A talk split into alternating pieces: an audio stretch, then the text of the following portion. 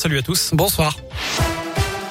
Et à la une, la situation sanitaire est en train de s'aggraver. Propos tout à l'heure du ministre de la Santé. La moyenne de contamination journalière pourrait bientôt dépasser celle du pic de la troisième vague de l'épidémie de Covid. 47 000 personnes ont été contaminées dans les 24 dernières heures. Près de 1700 personnes sont par ailleurs dans les services de réanimation de l'Hexagone. Et puis un pas de plus vers la vaccination des enfants. La haute autorité de santé a recommandé aujourd'hui la vaccination des enfants fragiles de 5 à 11 ans. Ceux qui présentent, je cite, un risque de faire une forme grave de la maladie et de décéder.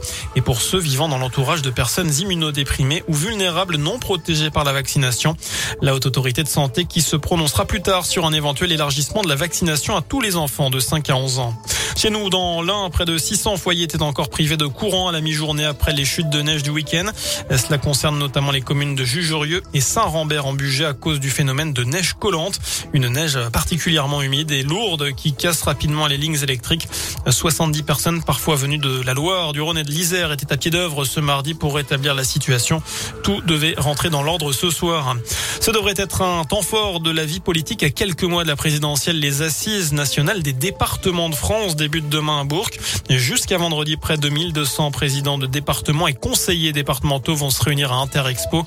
Au programme, notamment des tables rondes et débats. Parmi les personnalités annoncées, Jean Castex, le Premier ministre, il viendra vendredi matin. Tony Estanguet, président du comité d'organisation des JO 2024 et Marie-Amélie Le Fur, la présidente du comité paralympique et sportif. Ils seront présents jeudi midi. Enfin, la tuile pour Miss France, Clémence Bottineau, pourtant doublement vaccinée, a été testée positive au Covid à son arrivée en Israël.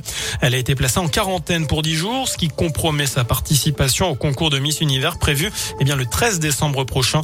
Sur son compte Instagram, la jeune femme se dit dévastée. Voilà pour l'essentiel de l'actualité. Passez une excellente soirée. Merci beaucoup Sébastien.